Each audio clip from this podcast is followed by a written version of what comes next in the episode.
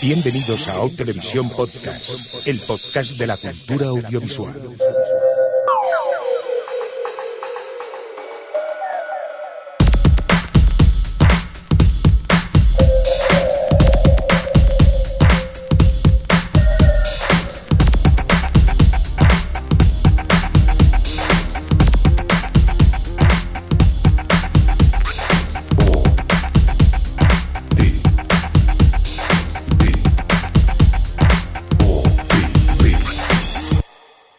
Televisión Podcast. O Televisión Podcast.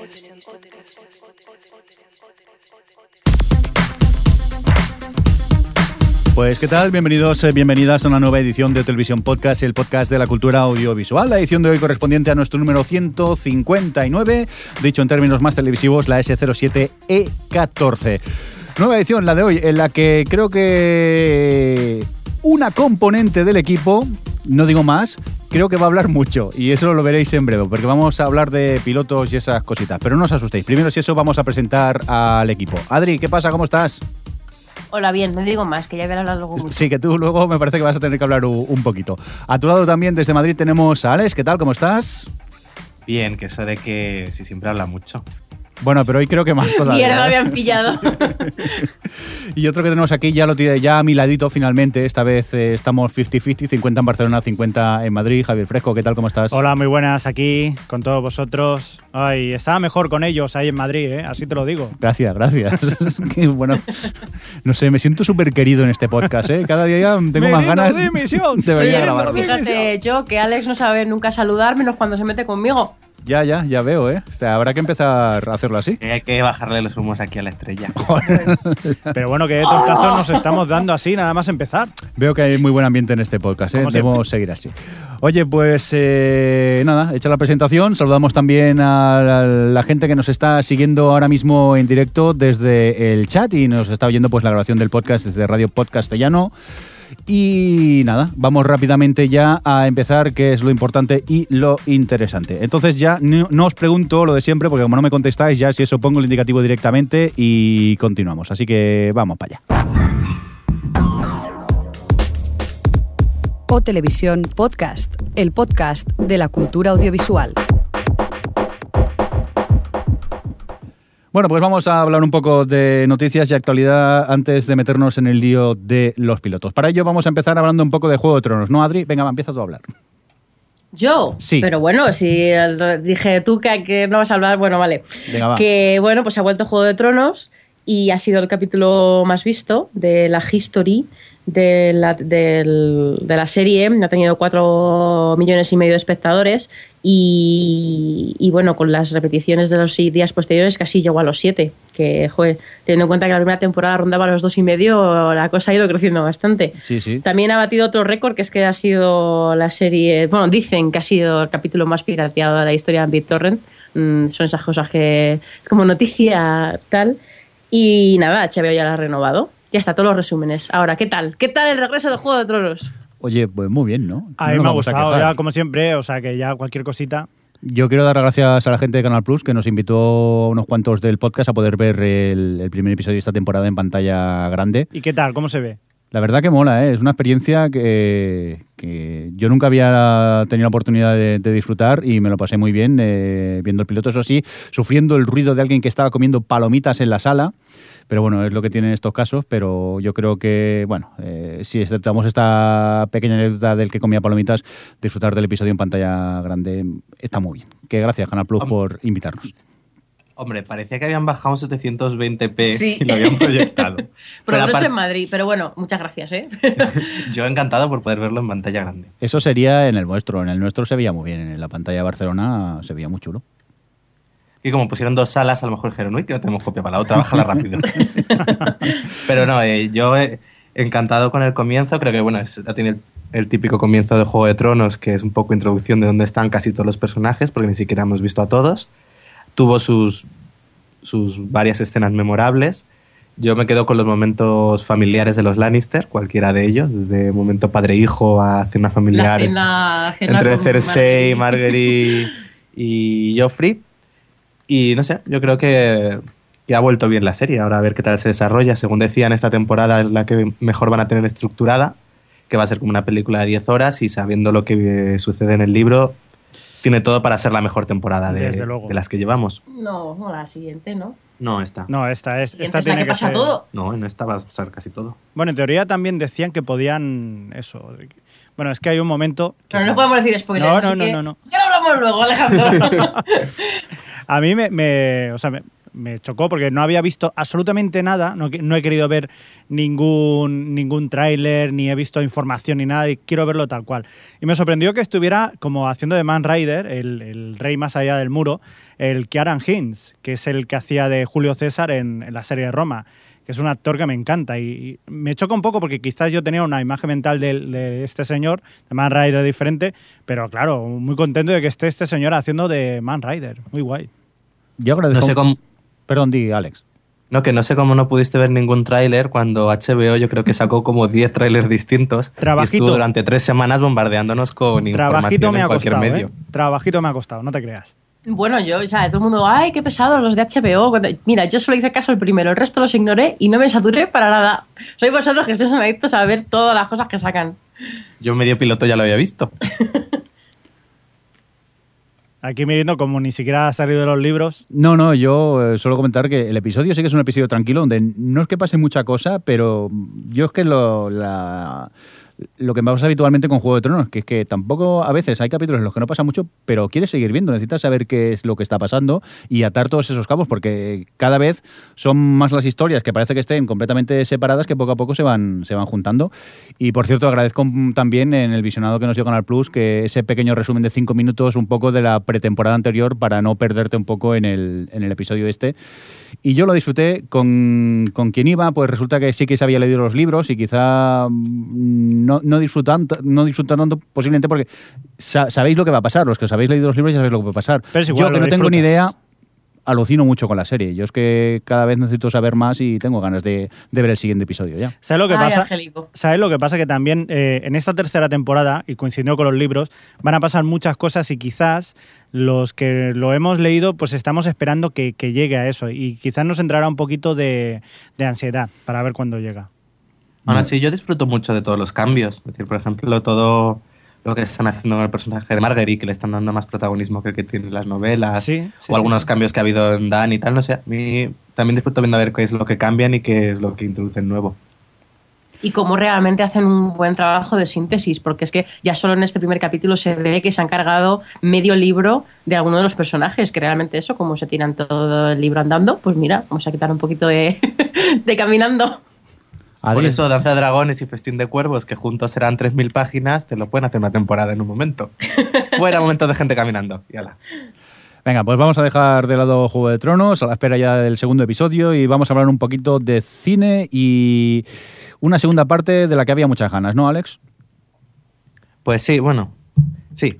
Es la, eh, la película de Pixar de Buscando a Nemo. Finalmente va a tener una secuela que se llamará Buscando a Dory. Sigue nadando, sigue nadando. Lo anunció Ellen DeGeneres en su talk show, que además ahí demostró que era una gran fan de la película, bueno, porque es ella quien en la versión original pone la voz a Dory. Y bueno, es otra de las franquicias que está haciendo Pixar. Después de Toy Story, Cars y Monstruos, le llega a Buscando a Nemo la continuación. A ver qué tal. ¿Ganas tenéis de esta Ve, segunda Sherman, parte? calle Wallaby 42, Sydney. no se me olvida de la vida. Yo tengo muchas, soy muy fan de Buscando a Nemo. Y Dory es el personaje, entonces con que hagan algo medianamente bien, mm, estoy segura que me va a encantar. Yo Es de también, mis favoritas de Pixar, o sea que también le tengo más ganas. yo también. Yo para mí, Buscando a Nemo es, mi favorita de Pixar, así que también muy contento. Y el personaje de Dory es eh, muy, o sea, muy chulo. Me gusta. Aquí además con Anabel Alonso, que lo hacía también muy bien. Sí.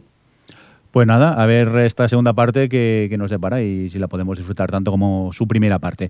Venga, vamos a por una noticia que a mí me toca un poco las narices porque ahora que había ya arreglado la antena parece que voy a tener que cambiar la antena de mi casa otra vez. ¿Qué Guay, está pasando? ¿Por qué, Adri? ¿Qué está pasando aquí?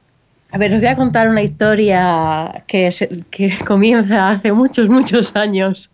Bueno, a ver, básicamente eh, el gobierno va a mandar retirar varios canales de la TDT a, las cadenas porque el Tribunal Supremo ah, finalmente ha fallado en contra del gobierno por lo que por los repartos que hubo hace unos años de, todas las licencias digitales que se hicieron se repartieron en vez de hacer concurso y, bueno, eso está en contra de, la ley de, las, de, la televisión privada.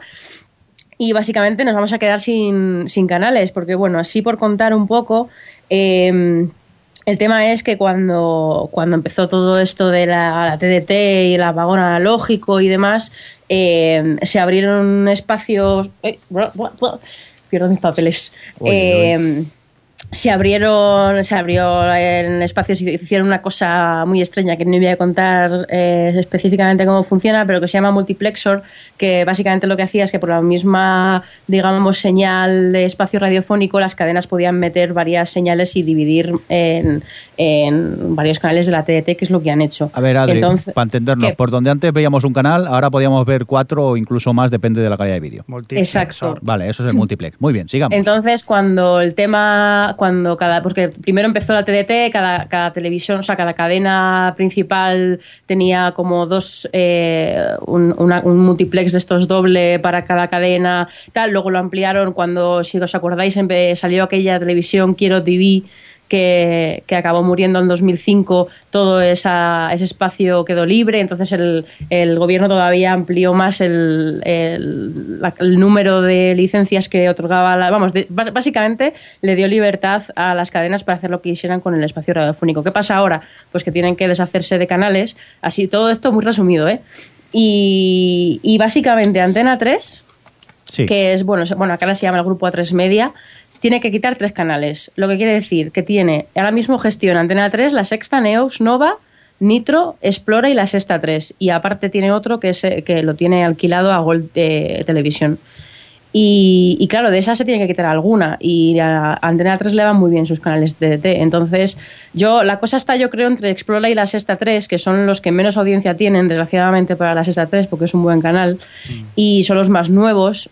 Y, puede que Gold TV acabe, acabe mm, también desapareciendo, porque esto de la TDT de pago no está teniendo mucho tirón. Y oye, si se van a quitar tres canales, mm, ese espacio yo creo que le van a querer aprovechar. Y luego, por ejemplo, eso, Mediaset, que tiene que quitarse dos canales, tiene Telecinco 4, la 7, FDF, Boeing, Divinity, Energy y 9. Y yo creo que esta la tiene más fácil porque 9 acaba de salir y es una mamarrachada. Y la 7 no hace más que poner repeticiones de todo. Entonces, bueno, yo creo que Mediaset no es tan, tan terrible. Pero es que en el caso, por ejemplo, de. eh, lo diré. la, eh, Net TV, que tiene todos alquilados, sus cuatro canales son Intereconomía, que ya la podían quitar, Disney Channel, Paramount Channel y MTV España, que son cuatro canales bastante potentes en su, que no, eh, en la, su ámbito. la MTV que no me la toquen, ¿eh? Que aquí la pues, van ¿eh? pues de esos cuatro tienen que irse dos. Hola. Bueno, entonces, inter- quiero decir- Intereconomía y otro. Ya, que pero Mucha Letra está bien, porque ponen cine y tal, aunque bueno, no es tan buena, yo creo, no, ha- no hay tanta variedad como en la sexta. Tres, y Disney Channel es uno de los pocos mm, canales para niños que hay ahora mismo en la TDT, entonces no sé. Y luego está la otra, el otro grupo que es Unidad Editorial, que es Veo TV, que tiene Discovery Max, Marca Televisión, que ya hace tiempo que se dijo que se iba, le van a quitar, así que a lo mejor esa es una de ellas, y mm, AXN y 13 TV, que ta- también hay que quitar dos de esos. Entonces la cosa está, han aprovechado a hacerlo ahora también porque se, no sé, supongo que sabéis que estaba previsto una resintonización de canales, sí, otra vez, van a tener que mover todo el mundo sus antenas, los edificios y todo. Te lo van a tener dije, que te, te lo dije, todo Javi. otra vez. Te lo dije, hagámonos antenistas, que esto tiene futuro.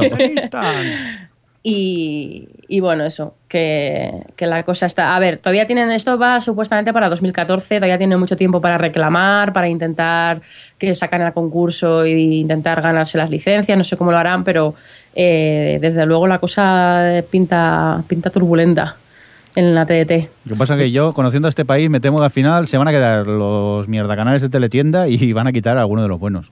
Pues son una- capaces. Hay una cosa que me perturba también, que es esto que van a hacerlo por un para, o sea, el TDT van a moverlo para dejar una banda libre para la telefonía LTE. Sí. Que es Sí, esto, claro, es, esto es para eso. Mm. Esto, el 3G, También. pues más mejor todavía. más mejor. Sí, aprovechando las frecuencias de bueno de la tele y tal, pues también se servirán para frecuencias móviles.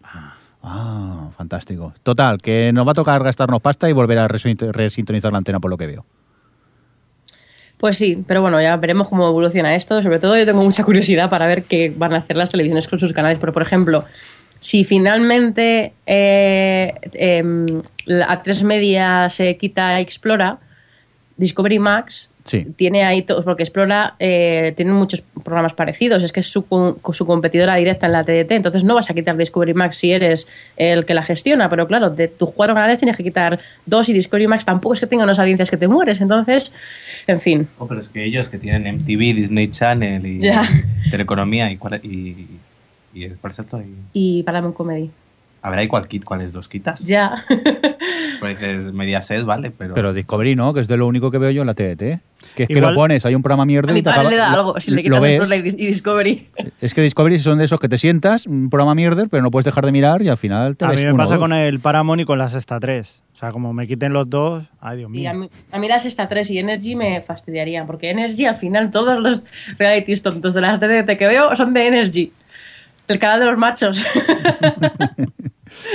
Bueno, pues eh, nada, veamos a ver cómo evoluciona todo esto, si al final las teles contraatacan y, bueno, esas cosas de juicios aburridas y tal, a ver cómo, cómo acaba el, el percal que tiene pinta que, que va a ser movida el tema de la TT durante un tiempo. Vamos a tener Es movida por ahí. Por cierto, ahora que me lo has recordado, que, Mm. que ya no solo un tema de audiencias, sino que muchos de estos canales, por ejemplo, los cuatro estos de, mm, de unidad editorial, están todos arrendados. Entonces, también tienen que tener, están sujetos a unos contratos que tendrán que cumplir de alguna forma. Entonces, es que ya no es una, una cuestión solo de lo que le convenga a la propia em, grupo audiovisual, sino que tendrán que tener en cuenta cosas judiciales y de, y de contratos que no entran dentro del tema audiencias. Entonces, es ahí un popurrí extraño de de, motivos para cerrar unas u otras. Bueno, pues eh, vamos a cambiar de tema porque vamos a hablar de algo que nos interesa mucho. Eh, no tocaría poner esta sintonía porque no los hemos visto todos, pero es que me apetece. Vamos a oírlo.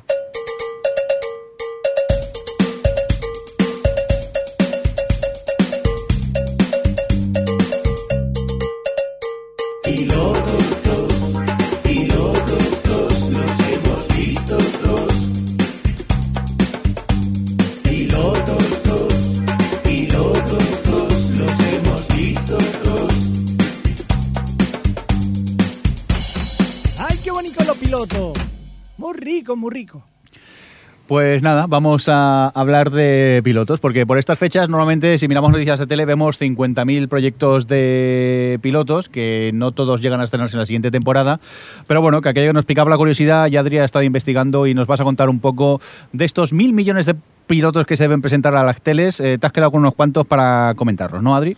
100, o sea, que 100. no me he quedado con 100, pero que son más o menos los que hay por ahí, los que hay información hasta el momento, Sí. 100 pilotos, más Vale. o, o sea, por redondear. Que curiosamente hay 50-50 de comedia y de drama, Sí. de- ahí eran 49 y 50 o 49 y 51 o algo así. Y, y bueno, eso, lo como has dicho, ahora se ven muchas noticias porque, bueno, el proceso, por recordar un poco cómo es el proceso del, del tema pilotos, las cadenas se encargan el desarrollo de, de una serie, dan luz verde a un piloto y luego a partir del piloto pues dan luz verde a la serie o no, que ya será cuando en mayo empecemos a saber qué series al final se quedan de todas estas que vamos a hablar hoy Sí. eh, de cuáles se quedan para ya para septiembre y, y el año que viene, vamos, la mid-season el año que viene y cuáles al final se descartan. Y que eso ya será, pues eso, mayo, cuando los Affront y demás. Vale, y tú nos has hecho una pequeña selección de lo que me ha, llam- te ha llamado la, la atención, ¿no? He hecho una pequeña selección de 40 pilotos. Sí, porque te ha costado, ¿no? Te ha costado eso de... Me ha costado, porque entre los que quería comentar porque son interesantes y los que quería comentar porque me parecen ridículos, que al final son los, que, los más divertidos de comentar, Espera era que me- muy difícil. Espera que me estoy frotando las manos. Venga, va, Eso, va, eso. venga, va. No, pero a- o sea, no voy a hablar, de todos. eh, voy, a, voy a mencionar. Algunos me llam- llaman más atención por el reparto. O sea, iré mencionando cosas concretas de, de algunos pilotos. No me voy a parar a hablar de todos en concreto porque si no nos podríamos tirar aquí cinco horas. Muy pero bien. bueno, por comentar así en general, perdona, Javi, ¿qué ibas a decir? No, yo no iba a decir nada. Ah, bueno. No, no, he sido yo que he dicho muy bien simplemente. Venga, vamos, Adri. Ah, vale. Qué bonito el Skype cuando pasan estas cosas. Venga, sigue. Bueno, no, lo que iba a decir así un poco por líneas por, en, en general, por comentar, la NBC es la cadena que más pilotos de comedia tiene, con diferencia, porque, bueno, pues eh, aparte de que se han acabado algunas de sus comedias principales, no han ido muy bien las que han estrenado y tal, eh, se ha quedado sin, sin comedias y se nota. Luego la CW compensa porque no tiene comedias, la CW lleva tiempo pasando de ese formato, de hecho desde que se fusionó con la W, vamos, se hicieron la fusión y salió CW, Es que es muy que seria. fue hace- Eh, hace siete años ya, no, hace seis años. siete Pero años. La Bella y la Bestia no era Solo una hubo comedia. siete sitcoms. Perdona, ¿qué? Que digo que La Bella y la Bestia no era una comedia. Formato comedia, dejémoslo ahí. Muy bien. Y, y luego eso, la CBS, que apenas tiene proyectos comparadas con el, red- con el resto, pero claro, como a la CBS le funciona todo, pues entonces, claro, no, no tienen tampoco la cantidad de proyectos que tienen el- los demás.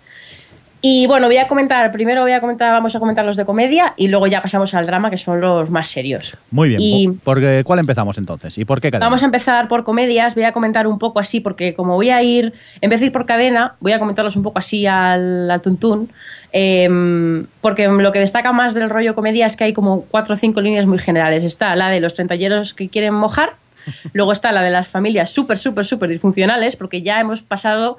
Hace tres años eran súper disfuncionales, hace dos eran súper, súper disfuncionales y ahora ya son hiper disfuncionales, porque parece que hay que elevar cada año el tema. Muy Luego bien. hay. Sí. No, yo solo recordaros eso, que estos son pilotos que se han presentado en las cadenas que no mm, tiene por qué, eh, no tenemos por qué verlos la temporada que viene. ¿eh? Simplemente ahora están diciendo los señores ejecutivos a ver si se los quedan o, o no. Cuéntanos. Compro o no compro. Compro o no esto, compro. esto es divertido porque luego te encariñas con alguno que te llama la atención por Sí. quién lo hace o porque te llama la atención la premisa y luego no sale y dices, mierda, porque me los he leído todos. Lo- luego, Pero bueno. en septiembre nos quejéis si alguno de los pilotos que hemos nombrado no ha salido, ¿eh? que nosotros no tenemos Exacto. nada que ver. Luego eso, también comentar que hay mucho, mucha adaptación de nu- nuevamente, de, tanto de formatos de fuera, Israel eh, está exportando mucho, sigue exportando mucho formato, Inglaterra, tal, luego muchas adaptaciones de libros. Y, y bueno, pues paso directamente a empezar con la primera, Venga. que es eh, se llama Keep Calm and, and Carry On que mm, me hace gracia porque es una especie de Shameless con Arrested Development porque es una chica que es la oveja negra de su familia que son todos ladrones, drogadictos y narcisistas y tal que es como en vez de la oveja blanca es la, o sea, en vez de la oveja negra es la oveja blanca más bien. Y bueno, su hermano se, le mandan a prisión entonces tiene que criar a los hijos intentando llevarles por el buen camino que es totalmente Shameless y Arrested Development. Sí, es una No película súper rara, ¿no? No, a mí no me parece. O sea, para comedia y tal lo veo un punto de partida bastante. Me recuerda un poco a las de Greg García, ¿no? También a Sí, de, de losers, así, ese rollito. perdedores y tal. Y la brota es. ¿Quién es? En este caso. Es Kelly Preston, pero si no lo digo, no me preguntes. Muy bien. A, su- a sus Que órdenes. Kelly Preston no es la mujer de John Travolta. Puede ser. Sí, Sí. Anda. lo acabo de buscar. Es que, ah, vale, es que tampoco lo tengo yo apuntado también. Pero es que como lo diga todo, me puedo morir. Ay, qué borde sido, no, bueno. Y la, la Bueno, creadora. eh, eh, eh, en, en tu línea, Habitual. tampoco lo habitual. ¿Cómo que en mi línea? la creadora de, de esto, de Keep Calm and Carry On, es Andrea Abate, que es la de Accidental Leon Purpose, aquella comedia que, que duró media temporada. Bueno, paso así por, por, por encima por Super Fan Night, que es una que Sí. he seleccionado únicamente por eh, Mirindo, Muchas porque es la prota de Pitch Perfect. Y con sus, o sea, la serie es sus amigas intentan pasárselo bien todos los viernes por la noche. A ver, la eh, creadora es ella sí. y él, un momento, el productor ejecutivo es Soprano Brian, que también se ha añadido para Mirindo. Sí, sí, sí, no, a ver, eh, a mí eh, la protagonista es Rebel Wilson, no, no la otra, la, la pequeñita. la va. A mí bueno, que- la, la Ah, amiga, sí, sí, sí, sí, la que- amiga. una de las, de las sacabiches. Sí, sí, a mí, bueno, en Pitch Perfect ya no entremos en la discusión de siempre, me gustó la película y el personaje ya me gustaba. Ahora, la premisa de esta, eh, que ella y sus amigas intentan pasarse bien todos los viernes, como que me corta el rollo totalmente. Es Eso algo co- generacional. Ahora- costumbrismo, eso Sí, costumbrismo. Eh, Javi y yo el viernes nos sentamos y a eso, a las 9, 10 ya estamos durmiendo, ya, Ya somos gente mayor, por Yo, favor. yo voy cansado de ver las obras. ¿no? Claro, estamos todo el día viendo obras y luego nos cansamos. Bueno, pues eso, que la protagonista mola y el productor también, pero vamos, la premisa asusta un poco, sinceramente. No, y además esta, por cierto, como- esta es de la ABC, pero es un desecho que no quiso la CBS el año pasado. Dios. Ya no pinta bien. Como Ringers. bueno, y paso a la siguiente, que se llama Trophy Wife, mujer trofeo. Sí. Eh, que bueno, la punto de partida es bastante chorra porque es simplemente una mujer que decide asentar, como sentar cabeza y se enamora de un hombre que tiene tres hijos manipuladores y dos es mujeres chungas. Y esto llama la atención porque el, por el reparto que tiene, porque él es Bradley Whitford, que es el, este, el de, la casa, este de la Casa Blanca, por ejemplo. Eh, está Malina Ackerman, la, eh, la chica está rubia, es que se ha hecho sobre todo cine. Dead Watch. No, Dead Watch. No. Ah, Watchmen. La, de Watchmen. Watchmen, sí. Watchmen, y en sí. Death Watch. Y está Marcia Gray eh, Harden, que es una de las exmujeres de, de protagonista. O sea que bueno. Que se destrozó la cara con la cirugía estética. y que ahora la ves y no la reconoces. Sí, o sea, yo no he visto fo- ninguna foto actual. No busquéis en la gente del chat que no podéis poner imágenes. Sí, es verdad. eh, soy mala persona y no os dejo poner imágenes porque si no me distraigo directamente. Que estoy mayor. Venga, va. ¿Qué más, Adri? Bueno, eh, más cosas. Sí. Hay una. The Crazy Ones es simplemente una agencia de publicidad donde trabajan padre e hija, pero están en el reparto están Robin Williams, Sí. Sarah Michelle Gellar, James Wall, que es el protagonista de Lone Star, y bueno, está.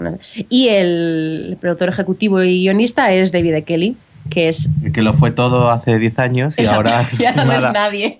Que después de hacer El abogado y Ali McBeal pasó a The Wedding Bells. No, bueno, y era suya también esta que, que gustaba mucho de abogados. Que siempre has dicho que tenías que ver y que no ah, la de. Boston Legal. Sí. Boston Sí. Legal. Oye, pues eh, la vuelta de Robin Williams a, a la televisión es, es un punto para ver la serie, claro. Que Sí, Sa- Sarah es- Michelle Gellar me tira un poco para atrás después de Ringer, pero Prejuicios, prejuicios. totalmente. De verdad, también hay que darle otra oportunidad a esta chica. Ha demostrado que anteriormente había hecho cosas buenas. bueno, sí, eso sí. Nominar al Globo de Oro por Buffy. Vale, vale. En eso os doy la, os doy la razón. Pues no sé, eh, este así, a mí sí que me pica la curiosidad. Seguro que este luego no, no lo vemos, lo cancelan o algo. Pero bueno, ¿qué más, Adri? Paso, salto unos cuantos y me voy a Mom, una nueva comedia de la CBS con una protagonista que es eh, una madre exalcohólica que intenta ordenar su vida. Esto parece también trending topic de, de este año. ¿Y esto es una, Pero come- esto es la una alcohólica- comedia? Sí, es Ana Faris. La Uy, premisa... claro, la premisa es muy chorra, pero Ana Faris es una, o sea, es una chica que la verdad es que vis cómica ya sabemos que tiene. Que bueno, si la, no sé si la recordáis, es una de las que protagonizan las primeras eh, entregas de aquellas de Scary Movie. La chica está rubia, bueno, no sé si es rubia de bote. Bueno, que también está Alison Janney, que, que ta- eh, ¿y quién más está? Bueno, da igual, más gente. Y esta es, ahora os voy a bajar un poco los humos, porque es de Lorre, que ya sabéis es el creador de dos, dos hombres y medio. Uy, qué- Ay, sí, sigue, sigue, No, y de Big Bang Theory. y Big Bang Theory, pues. No, no, para A mí ver, no es las primeras arreglarlo. temporadas de The Big Bang Theory están bien. Bueno, me gusta el silencio que ha habido aquí. no, sí que te doy la razón que a mí las primeras temporadas de Big Bang Theory eh, estaban muy bien y bueno, esta última tampoco me está disgustando a mí. Pero bueno, sigamos con los pilotos, que nos liamos. Bueno, Super Clyde, que mm, esta es la, creo que la comentamos un día, que era el, el Rupert Grint, el que hace de Ron de Harry Potter. Eh, bueno, es un rollo super, que es un chico que trabaja en un, en un sitio de comida rápida y le apetece ser un superhéroe. Y ya está. Y lo bueno que tiene, eh, yo para mí la- me llama la atención porque es de Greg García, que es el creador y guionista de, de Me llamo Early de Racing Hope.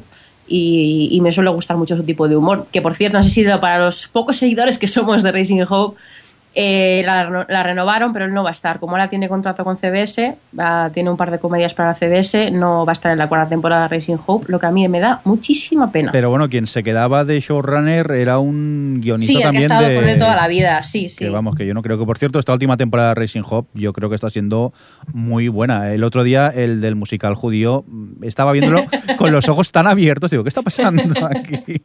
No, no, me, Sí, sí. me está sorprendiendo mucho entre homenajes y que está teniendo, yo qué sé, el homenaje tuvieron a Regreso al Futuro, cuando se reunió todo el cast de Me llamo él. Esta Joder, temporada está de siendo muy me grande. encantó también, sí, sí.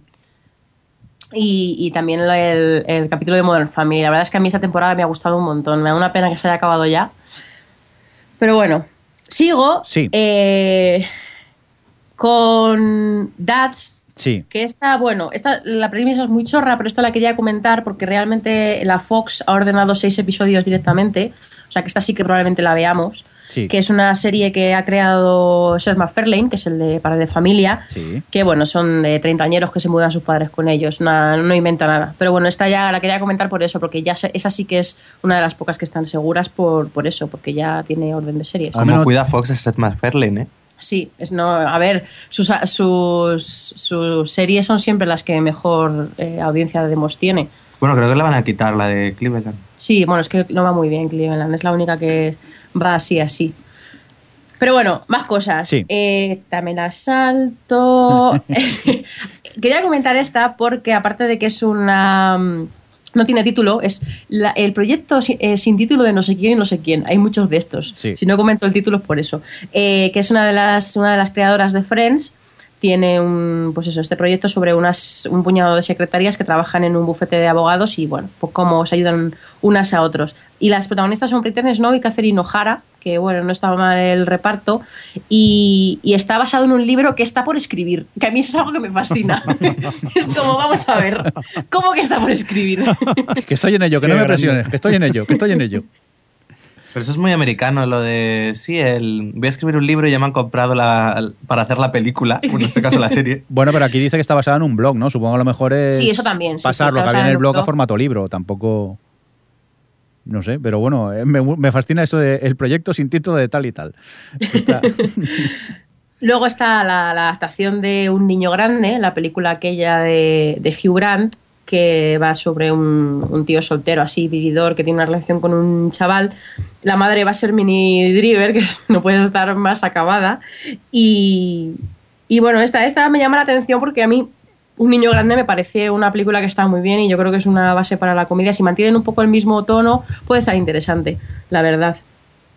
Luego tenemos Assistance, que esta eh, de la NBC la ha puesto para explicar una cosa que es interesante, que es lo de la second position, que si vosotros leéis cosas sobre los pilotos en cualquier blog americano, hay muchas veces que hablan del casting y muchos de los actores están como, como second position. Esto significa que muchos de ellos tienen series actualmente que no se sabe muy bien como si van a renovar para la temporada que viene o no. Entonces, como que medio contratan con los pilotos nuevos, pero bajo la circunstancia de que se cancele la serie en la que están actualmente, que es como el caso de Kia Assistance, que también son secretarias.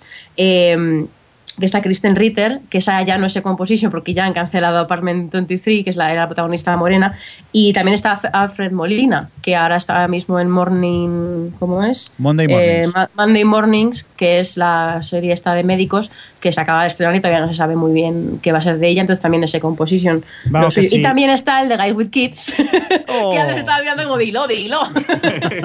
que, que, claro, también está en Second Position, porque no se sabe qué va a pasar con Guys with Kids, aunque probablemente no sobreviva. Pero bueno, esta es la serie Second Positions, con mi super inglés. Está bien, ¿no? Porque si tú eres el productor ejecutivo de esa serie, estás deseando que cancelen otras tres distintas para sacar tu serie adelante. No, y si, y si eres actor, genial, porque dices, a mí, aunque me echen de aquí, me voy a ir a la otra. Y aunque sea de piloto en piloto, voy sobreviviendo. Sí, lo que pasa que es eso, es el piloto. Luego no sabes si, si vas a, a tener una temporada completa luego. ¿Y hasta cuándo pueden eh, esperar los productores? Claro, llega un momento y dice, vamos a, a filmar, a esta gente A ver, el- los, claro, los pilotos, o sea, ha pasado otras veces. Los pilotos los ruedan con esta gente que está contratada, si los van a rodar, pero algunas veces habréis visto algún piloto que se filtra de estos en verano que luego se estrena la serie y han cambiado el protagonista. Pasó, por ejemplo, con Happy Endings, que estaba el chico de. mm, eh, cambiaron a- con el chico de New Girl. Y al final no estaba porque, claro, estaba, se fue. No, perdón, el, piloto de New Girl estaba el chico de Happy Endings. Y al final, como Happy Endings la renovaron, se quedó en Happy Endings y entonces cambiaron al chico en New Girl. No sé si me he explicado. Sí, sí, sí. Sí, sí. Aunque no lo volvieron a rodar el piloto. Aunque no lo volvieron a rodar. Claro, eso también ha pasado, que ves al piloto con una persona y luego al siguiente está con otra con otra con otro actor. Pero claro, te arriesgas a eso, que vas a... Sobre todo en los pilotos, yo me pregunto de cara a las cadenas, porque los- las cadenas muchas veces lo que compran ya no es una premisa, sino un reparto. Entonces, eh, tener, no tener seguro gente en tu reparto te puede probablemente perjudicar de cara a, lo- a la cadena. Pero bueno, también son protagonistas de tres series que no ven ni su padre. Ya. bueno, voy a pasar a Girlfriend in a Coma, que es, me hace mucha gracia porque me recuerda un poco a No sabía que estaba embarazada, a un capítulo de los que vimos, porque va de una chica que, que está en- lleva en coma dos décadas, que es como, mira, premisa, no. O sea, los siete años de siete vidas, vale. Pero 20, a- 20 años, pero bueno. Y se despierta con 34 años y descubre que tiene una hija de 17 que es como, ¿qué? Pero eh, los prota- la protagonista es Cristina Ricci, que es la que va a hacer de, de la, que, de la comatosa, y la creadora es una de las de Nurjaki. Oye, pero Bueno. esto de tantos años en coma no era lo de siete vidas, ¿no empezaba así, siete vidas?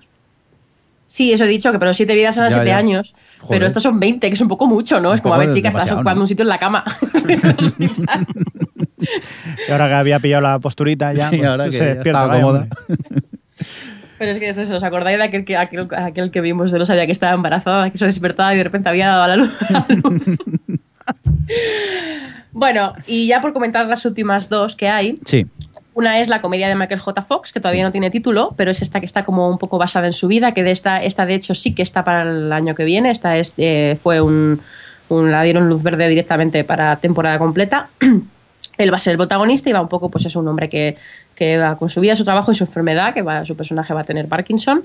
Y nada, él es el protagonista y el productor y, y ya está. Pero es ficción, ¿no? Sí, sí, es ficción, es, una comedia y es un, un poco en el rollo de, de joder, Spin City. Eh, porque además creo que va a ser también el, el mismo... eh, que, se- que- que era abogado el de Spin City, ¿puede ser? O trabajaba... Sí, bueno, da igual. Que, que recordaba mucho la- el punto de partida a aquella que la última que protagonizó Michael J. Fox antes de, de retirarse. Yo tengo- A ver qué tal, porque yo he visto mm, vídeos de él bastante actuales y tiene el Parkinson bastante avanzado. Entonces yo Hombre, aprecio su esfuerzo En- pero Wife sale bastante. sí, en los y, capítulos y se que le ve sale bien y eso. Hombre, es que hace un personaje que tiene una enfermedad, entonces tampoco sabes hasta qué punto.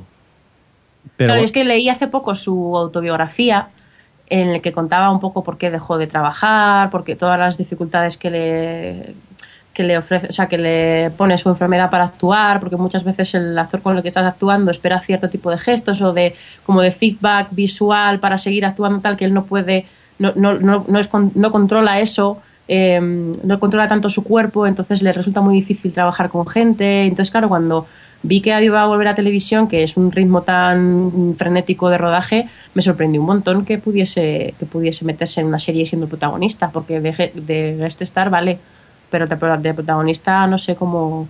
Vamos, que a mí me parece súper valiente y me encanta, pero, pero eso que a ver cómo está. No sé, yo cada vez que lo veo en The Good Wife, en los episodios que sale, me encantan ese- esos capítulos. El personaje que hace, bueno, es lo que dice Alex, el- es un personaje que está en una enfermedad, que tiene una enfermedad, tampoco sabe si es eso, si se lo hace o no, o es parte de la enfermedad que tiene él, pero bueno, que cuando él sale llena la pantalla en, en The Good Wife. Y yo la verdad que este proyecto me, me pica mucho la, la curiosidad, a ver qué, qué tal estará. Sí, a mí también me llama bastante. Y luego está la última comedia que quería comentar, que es, que es de Víctor Fresco, que ¡Eh, eh! Que no tiene nada que ver conmigo, ¿eh? no es tu primo. No, ¿No es tu primo de Cuenca? no señor. Vale, vale, muy bien. Eh, Fresco es el creador de Better of Ted, Sí. que es una comedia que a mí me encantó en su momento. Y es curioso porque es que va a hacer Better of Ted 2, pero llamada de otra forma que no tiene título. Porque es que es literal. O sea, es un tipo que tiene una hija de 14 años y que tiene un jefe y que trabaja. O sea, es que es el mismo punto de partida. Entonces, supongo que lo que no harán será el rollo rarito que había con esa empresa en la que trabajaban, que, que era rollo científico con, con, como, como experimentos y le daba un toque un poquito más friki a lo mejor, intentan hacer una comedia un poquito más accesible, no lo sé. Pero es que es lo- exactamente igual. Pero bueno, eso. Y hasta aquí las comedias, a ver qué os ha parecido. Todo es un rollo, ¿a que sí. Bueno, la Bueno, verdad que... habrá que verlas, como decimos siempre. Primero las vemos y luego ya, así sobre papel, algunas pueden estar bien y otras no, pero Yo, habrá que, que verlas. que conste que te ha saltado una que es X-Men, que pone comedia de tíos que ligan, que tiene que ser impresionante. Lo que pasa es que como sale Jerry O'Connell, la van a cancelar, creo, en el segundo sí, sí. episodio. pero- Es gafísimo ese hombre. Esa la había puesto porque tiene un reparto Sí. decente. Lo que pasa es que me- sorprende que- me la ha saltado. Tony Shalhoub no lo veo yo haciendo un- No. de señor que liga, no sé por qué. Que resulta que se va de uno, de un joven que se muda a un apartamento donde viven todos estos señores mayores, porque son Sí. mayores comparado con el, el joven, y le enseñan cosas sobre, sobre la vida, y, o sea, sobre las citas. Y es como, claro, yo no veo al de Monk enseñando sobre ligar a, a nadie. Pero bueno.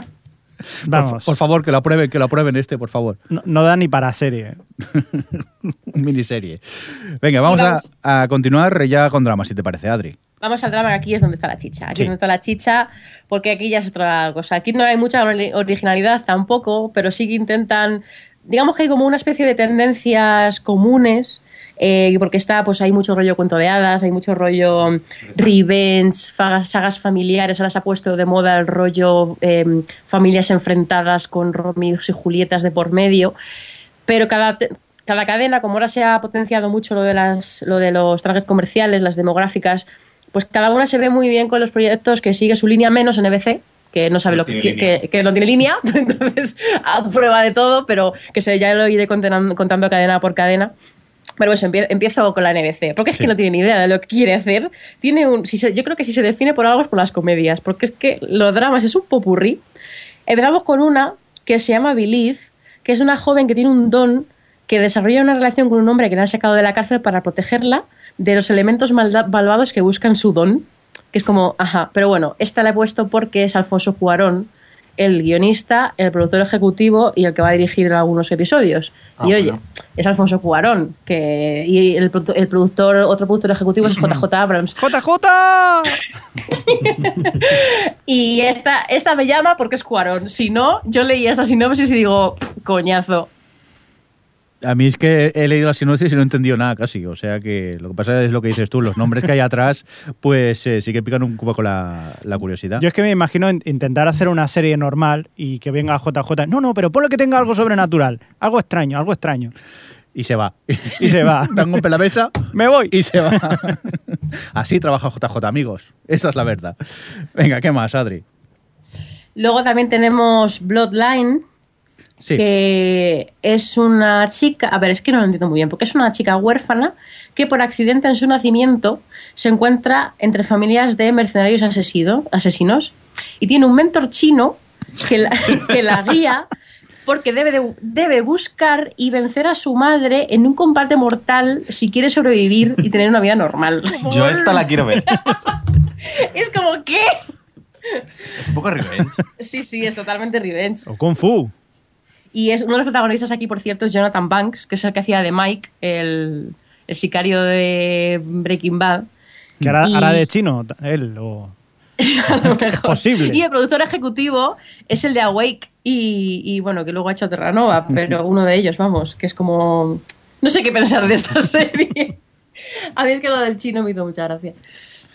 Luego, además, NBC tiene la adaptación de la serie de Hatfields and McCoys, la, la miniserie esta que estrenaron hace un par de temporadas, que la productora ejecutiva, por cierto, es Charlize Theron.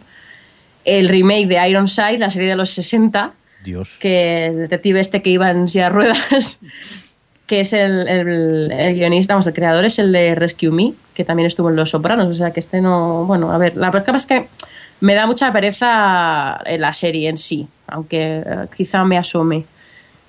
Y luego está la de... Esa, esa, esa. La de, la de Carton Cruise, de Perdidos, que es un western sobrenatural en el que existen seis pistolas místicas y sigue a los, a los dueños de estas pistolas místicas. Es un poco como- como de Mexican, la peli esa de Brad Pitt y Julia Roberts, pero por seis. Y con poderes. Se me están quitando. Creo que voy a grabar el, el especial pilotos de la temporada que viene diciendo que no me gusta ninguno, ¿eh? Esto, estas ideas, no sé. A mí esta me ha recordado la de Six Gun, eh, al- Alien vs. Cowboys, o Cowboys vs. Aliens, una cosa así. Puede ser espectacular, ¿eh? De mala. De mala, claro. No sé, vale, está Carlton Cus, que eso, bueno, no sé, hizo perdidos, vale, pero luego también este no es el que hizo Alcatraz. Sí, Vale, vale, Es bueno. que- pero es que, bueno, pues eso depende, quiero decir, que te- realmente un creador, vamos, sobre todo un productor ejecutivo, no dice mucho. En este caso, showrunner, que yo creo que, es, que Carlton Cruz no era showrunner de Alcatraz, pero no me hagas mucho caso. Vale, vale, yo ahora Pero tampoco te lo puedo asegurar. ahora- Por cierto, que aquí en el chat creo que ya les ha llegado el momento de Siscan y entre risas, eh, what the fucks, Están flipando. están flipando un un poco con, con esta. Venga, ¿qué más, Adri? Acabo, acabo con las de NBC, con una que es eh, clara heredera de Once Upon a Time, que es Wonderland. Que, atención, porque es, eh, es una chica que su vida va de mal en peor, eh, pues eso, lo típico. Pierde su trabajo, lo deja a su novio, todo, todo terrible, mucho drama. Y entonces mm, alguien la llama y le dice, oye, mira, la solución a todos tus problemas es que te veas a Wonderland y eh, venzas a la mala del reino que eh, hace años se llamaba Alicia. Vaya twist, qué twist. Eso o que dejes las drogas.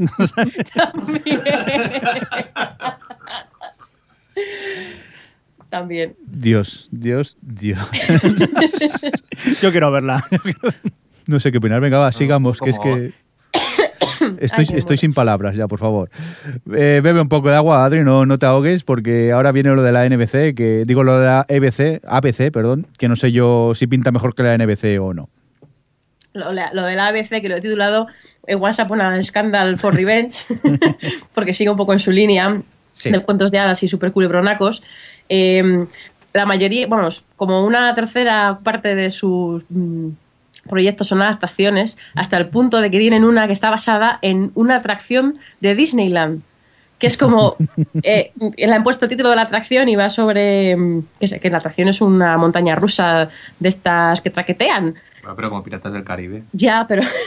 no, pero eso fue al revés. Ah, no, no, fue al- No, es verdad, se pues hicieron sí. pero es verdad, antes era una tal. Pero bueno, eso, que va a ser un drama familiar ambientado a finales del siglo XIX, pero eso, de, de la atracción de Disney. Pero ya pasando directamente, empezamos con Dow, que. Sí. que así por comentarla rápidamente es la nueva serie de David Shore, el de House, que es una especie de spin-off de House que realmente nunca fue, porque va también, van de un detective privado rollo encanto inteligencia, como aquel que metieron en House intentando hacerle el spin-off, pero al final no lo hicieron. Y es un poco ese rollo con, con Greg Grunberg, que también es uno de los que encanta en este podcast. Sí, sí. Heroes. El que, bueno, que estaba en Perdidos porque era amigo de infancia de JJ, no digamos más. Sí, es que salen todo. Sí, sí, en todo, La de todo. Robot. Luego está, a mí este me mola, vamos a ver. Gótica Sí. es el nuevo Once Upon a Time, pero con, en la con mitología de monstruos. Van a estar, va a estar Drácula, va a estar Jekyll y Mr. Hyde, va a estar Frankenstein, que va a ser Tom Ellis, que es el, de- el chico guapo de Miranda. ¿Cómo va a va a ser? estar, Con lo guapo que es, ¿cómo lo van a poner de Frankenstein, por favor? hombre, del doctor Frankenstein, supongo, no del el El monstruo. monstruo. Eh, Dorian Gray, que va a ser Chris Egan, que es el chico rubio de Kings, el protagonista. Va a estar Melissa George, Oh, que eso es oye, bueno, eso es que no sé, no tiene. de- Está el novio indio guapo de Smash.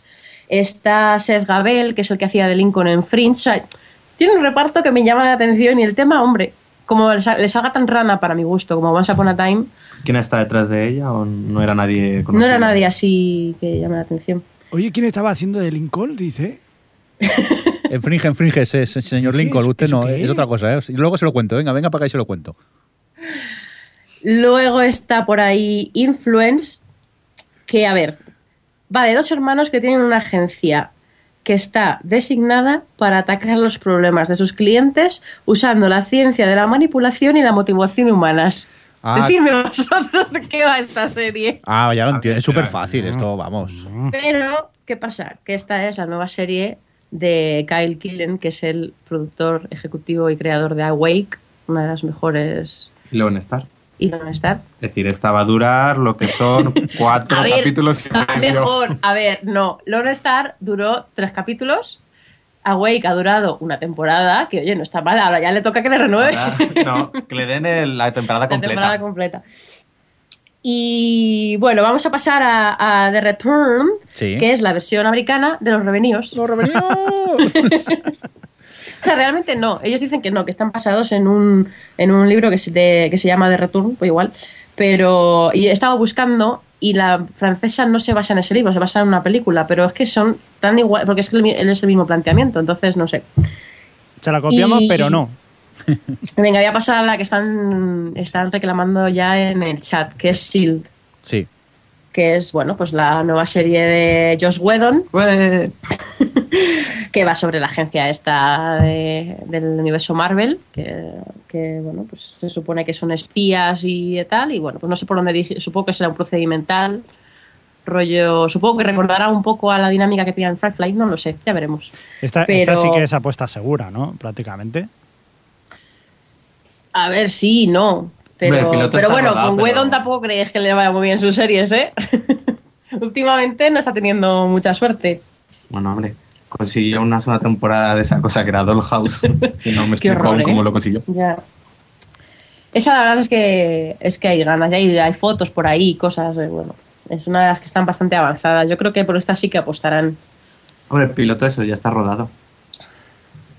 Y luego, pues nada, el website, que es una de, de dos familias rivales en California con sus hijos enamorados, que esta es la que demuestra, o sea, es una de esas miles de proyectos que hay, que no he metido todos, con las dos familias, con Romeo y Julieta. Es que hay un montón este año, no sé qué les ha pasado. Y pasamos diciendo, pasamos directamente a la CBS, Sí. que es la que decía que, que le funciona todo, pero pues, claro, por el lado negativo apenas renueva su parrilla, no tiene cosas nuevas, entonces bueno, no sé. Eh, sigue muy en su línea de hacer procedimentales y tal, aunque tiene algún proyecto interesante. Está primero mm, el Anatomy of Violence, que es el nuevo proyecto de Howard Gordon, que es uno de los de Homeland, entre otras cosas, o 24 tal, em, que es un, está, es un psicólogo criminal especialista en psicópatas que se une con una joven detective con la que comparte un futuro pasado. Un oscuro pasado. Un oscuro pasado, que he dicho futuro. Futuro. Y el protagonista es Grima Man, que es Skid Ulrich. que me da una pereza. Y, y David eh, Harewood, que es el jefe de esto de los de Homeland, el, el negro. Y Amber Tamblyn, que es De Joan of Arcadia. eh, Joan of Arcadia, que estuvo en las últimas temporadas de House también. Y bueno, no sé, este supongo, o sea, es que es de esos que dices procedimental total, que depende mucho de cómo es Howard Gordon, que es el y de Alex 24. Gansa también. ¿Eh? Alex Gansa también es ver, de sí, Homeland. por eso que son, no sé, que ya son, por el tonillo que le puedan dar, el tratamiento de cosas similares anteriores, yo creo que puede estar interesante. Pero bueno, paso a, a Backstorm, así rápidamente, que es una, es un detective chungo que intenta volverse bueno, que el protagonista es Ryan Wilson, el, el Dwight de The Office, que a mí es un tipo que de verdad yo no le veo de protagonista, ¿eh? Qué cambio. Hombre, como de- detective raro, sí. Ya, Pero no sé, pero en drama es que no lo Bueno. veo. Hombre, en drama empezó en drama, en A dos metros bajo tierra, haciendo de tipo raro, enterrador. A ver, es que tiene cara. Eso, sí. es una de esas caras. Yo creo que sí que podría. Ahora pensándolo en él, yo creo que sí que podría funcionar. ¿Por qué no? Tiene una cara así dura. Podría funcionar, sí. No sé. Démosle una oportunidad. Yo sí Claro. que me lo veo en papeles dramáticos, ¿por qué no? Lo que pasa que estamos, quizás son nueve años de Dwight de The Office y te, está muy Claro, encasillado en sí. eso, pero Mira, bueno. ¿ves? Mira a Jim Carrey, por ejemplo, cuando hace. No, pero a- bromas aparte. Oye, perdona, pero en, en el show de Truman es- eh, hace drama y está fantástico. Hombre, drama, no, drama, pero tampoco. mira, a- Es drama. Majestic. Muy buena también. No, pero Javi, eh, bro- bromas aparte, poniéndonos un poco serios ahora. Hay, a mí me sorprende muchas veces eh, viendo series, eh, actores que hacen un papel en una serie y luego los ves en otra, y es que eh, en ningún momento te acuerdas de- del, papel- del personaje que hacía las otras series. Exacto. Mira a John Li- Lithgow, el de, el de marciano sí, favorito, luego ejemplo. haciendo marcianos. del mejor villano que jamás ha tenido Dexter. Cierto. Claro, en este caso sí que, afortunadamente, eh, las series yankees normalmente tenemos suerte, los actores saben a- hacerlo bien. Démosle una oportunidad a esta Backstrom, si es que al final se aprueba por CBS, a ver qué tal estará el papel de Rain Wilson. Venga, ¿qué más, Adri? La siguiente, para mí, es un océano de contradicciones, porque es la adaptación televisiva de Super Detective en Hollywood, Sí. con Eddie Murphy de eh, productor ejecutivo y de protagonista, que ya es como, ¡sal corriendo, Adri! Pero el, el, el- el creador y el guionista principal es Son Ryan, que es el de The Seal, Terriers, tal. Mm, También se ocupó de Light to Me, no sé. Es un tipo que de- debe hacer un poco lo que le echen, ¿no? pero y tú tampoco estaba mal. Quiero decir, era lo que era. Pero, o sea, era un procedimental, pero no estaba, no, no estaba. Vamos, yo vi unos cuantos capítulos, pero como no me iba, no me suelen ir los procedimentales, no la seguí. Pero bueno, no lo sé. Pero es que es de Eddie Murphy, es que me da Ya, mucha ya, pereza. ya. Es como, ¿por qué te has metido en esto, Sean Ryan? Claro, luego lo piensas y dices, vale, es que a Sean Ryan le cancelan todas sus series ahora. Y dirá, bueno, aquí es como ir sobre seguro. Sí, porque la Resort tampoco, tampoco ha sobrevivido. Pues a mí, me pica, a mí me pica la curiosidad esta adaptación de Beverly Hills Cop. A ver hacia dónde puedo ir.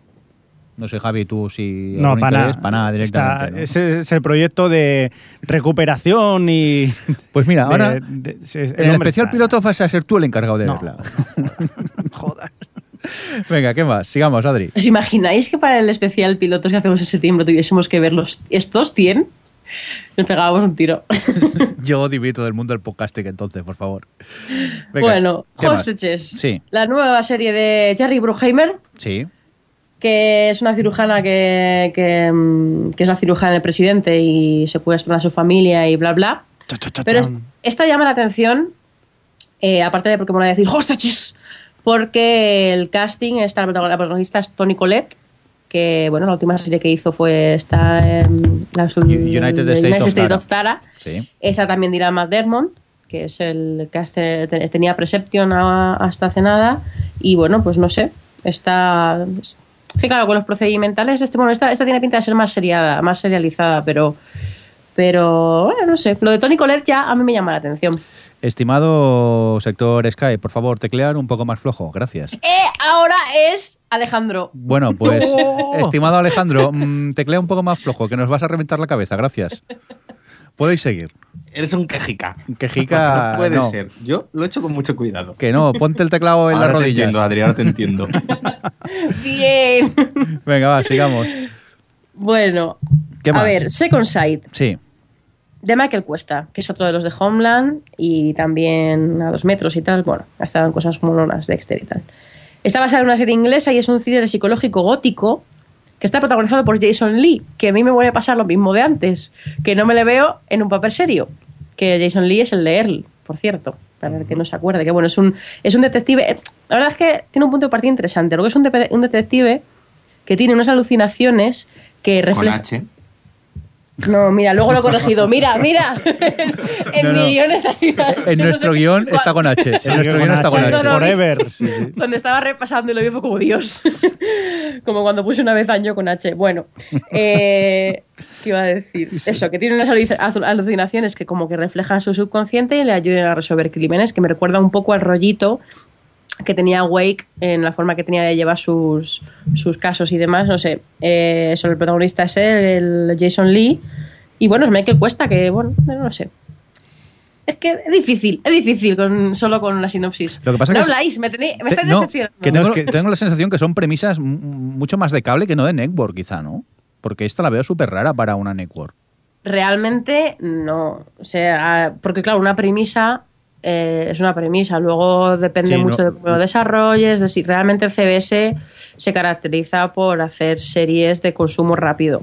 Y no creo que con O sea, Wake es rara. O sea, es un, es un, era un proyecto raro para estar en una cadena como la NBC y luego no funcionan. Entonces ya, no ya. lo sé. Yo creo que luego acabará siendo un procedimental. A lo mejor curioso y por eso es, es- llama más la atención, pero no sé, precisamente la CBS no esperaría mucho tono cable, pero a lo mejor sí, no lo sé, a lo mejor intentan buscar un poco algo más serio. Yo me temo que se van a, siendo eh, la CBS tiene pinta de que se van a decantar más por pro- procedimental de toda la vida.